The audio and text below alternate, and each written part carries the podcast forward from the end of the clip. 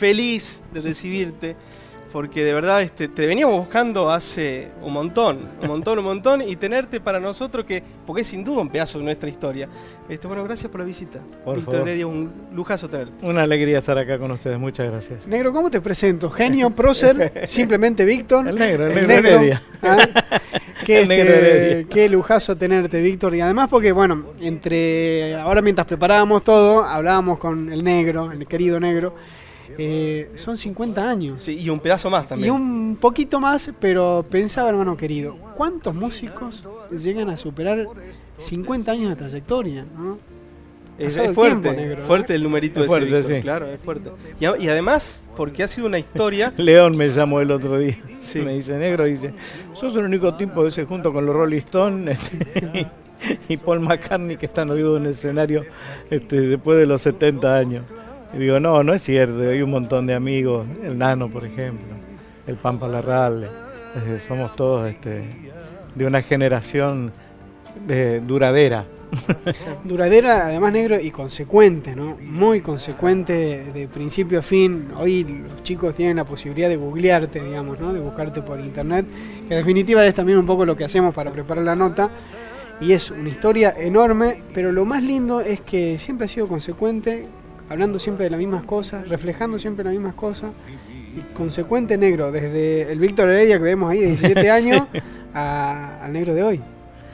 Sí, yo siento que los artistas tenemos, este, por suerte, ese milagro, ¿no? De inmediatamente tomar contacto con la realidad y, y de contarla, como hacían los juglares tiempo atrás. Creo que es maravilloso eso, la posibilidad de comentar lo, que pasa alrededor tuyo. eh, mm, si bien sos un artista popular, este, que no tiene ni etiqueta ni rótulo, estás en un programa que le damos lugar al folclore. Sí, Y tu historia empieza así, este, de vacaciones en Cosquín, hace ya mucho tiempo, vas a escucharlo a, a quien admirabas, a, a Daniel Toro en una peña, y ahí empieza así es. una historia, eso te marca, ¿no? Para siempre ya. Sí, una historia increíble esa historia que uno dice, bueno, es un milagro, ¿no? Este, y también la magia del destino, el hecho de que estuviera esa noche escuchando a Daniel Toro también en esa peña, el presidente del Festival de Cosquín, el doctor Wisner, me posibilitó esta cercanía que, que, se, que se consumó este, cuando me hizo subir al, al escenario de Cosquín, casi sin por qué, porque yo era un turista, eh, y me preguntó, ¿tiene ganas de subir? Y digo, sí, ¿cómo no? Eh, y fue maravilloso, sinceramente, porque era la primera vez frente a un público eh, tan especial y tan multitudinario como es el de la Plaza Próspero Molina. Y canté una samba para cobrar altura, que ahí este, Yo en la apertura hacía mención de esa letra de la. Hacías este, justo Claro. mención de eso. Que mirá lo que son las cosas del destino, ¿no? Es como una, una suerte de, de señalamiento de lo que son las raíces, ¿no? Mi raíz, eh, por parte de mi madre catamarqueña, etcétera. Bueno, y aparece esa samba que me asigna como perteneciente a folclore, pero inmediatamente empecé a grabar canciones que no tenían mucho que ver con eso, como el viejo Matías, etcétera. Pero seguí toda mi vida ligado, y lo agradezco sinceramente, a la música popular argentina. Y, y Negro, ¿cuándo nace el, el, el- el autor, el compositor? ¿Se dio ya desde, desde muy, muy chiquito, chico. de que ya empezabas a, a- cantar tus propias historias? Desde muy chico, mira, yo le conté en aquella oportunidad a Alma García cuando vino muy sorprendida a preguntarme de quién es esa samba, ¿no? Le digo, es mía. ¿Y cuándo la escribiste? Cuando tenía 15 años. Dice, "Uy, no te puedo creer. Y después le mostré algunas otras cosas, ¿no? Y me llevó de la mano inmediatamente a que me escuchara la negra, eh, Mercedes Sosa, que me Tu conociera. otra mamá. Mi otra vieja, claro, la que- mi mami, como decía yo, este, Yupanqui, que cuando escuchó las canciones que yo escribía me dijo, me dijo, mire, mocito, va a tener que aguantar con el cuerpo lo que dice con la boca, ¿no? Sabía el viejo, ¿no? Bueno, y ha pasado eso, ¿no? Y de hecho Hoy pasó. después de 50 años justamente Sí. pasó eso. Sí, exactamente. Bueno, y ahí Mercedes eh, te lleva de invitada porque no, no te quería soltar Mercedes. No, no, fue lados. impresionante. Tuve una Claro. discusión incluso con Pocho, con su marido, con Pocho Massitelli, porque eh, Pocho le dijo, mira, Víctor no está contratado para la gira que arrancas ahora. Y dice, no importa, yo le pongo en mi bolsillo, quiero que la gente lo escuche. Y me llevó a una gira bastante larga que ella hacía por todo el sur de Córdoba y el norte de, de la provincia de La Pampa. Y me pagó de su bolsillo, nada, para que me sostuviera, me daba de comer, me decía, nene, comé, que estás muy flaquito. Nos ha pasado cuando nos sentamos acá también con Peteco, digo, eh, los músicos de la talla de ustedes que trascienden un género, el, el economismo, obviamente, digo, Claro que sí. pero querido por todos lados, ¿no? Viene un músico de folclore que quiero estar con el negro, viene uno del rock que quiero estar con el negro, digo, con 50 años mirando para atrás negro, qué hermosa caricia esa, ¿no? Bueno, y eso es lo más lindo. Cuando la gente a mí me pregunta, o el periodismo, eh, qué es lo que festejo, lo que celebro de esta carrera, los amigos. Yo creo que no hay cosa más hermosa, ¿no? Que haber levantar un teléfono eh, y decir, mira, ¿tenés ganas de cantar esta canción conmigo? El otro digan, sí, ¿cuándo? Bueno, la gente del otro lado te quiere escuchar cantar, quiere seguir disfrutando de tu música, de esas canciones que están en el corazón nuestro. Hablabas de esta coherencia, mi hermano, y sin duda lo que vas a cantar, que ese informe de la situación, este, pinta mucho, ¿no? Tu, tu compromiso. Sí, por supuesto, claro que sí. Porque es una canción que se compuso en el 78, un, una- un- un año realmente complicado. Ya veníamos del 76 hasta el advenimiento de la democracia. Y se me ocurrió contar qué es lo que nos estaba pasando desde esa canción. Poncho, ¿quién te dio ese poncho en el Festival de Coquín? Que ahí tenías 17 años, 19 años. 19, 19. años. Y bueno, fue justamente cuando el, el doctor Wisner, el presidente del festival, me invita a participar de esa suerte de competencia que había entre los jóvenes eh, cantores, que después me dio el premio como revelación juvenil del festival de ese año, del 67. Así que estaba en el escenario por entrar por primera vez a cantar. Y, pero obviamente yo no tenía, yo no había ido, estaba de turista, así que estaba de sandalias, un, un pantalón este, de corderoy este, marrón y un pullover amarillo. Y la guitarrista Eso era todo.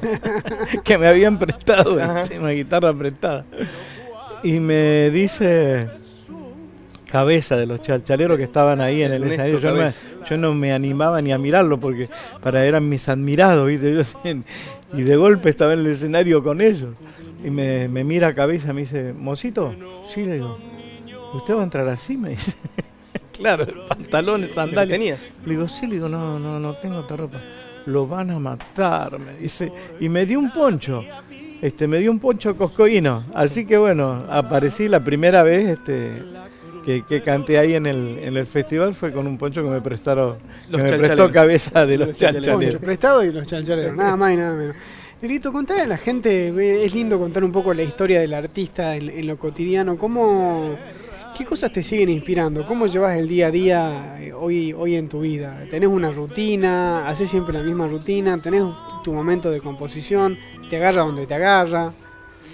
En realidad, ojalá me pudiera organizar como para tener una rutina.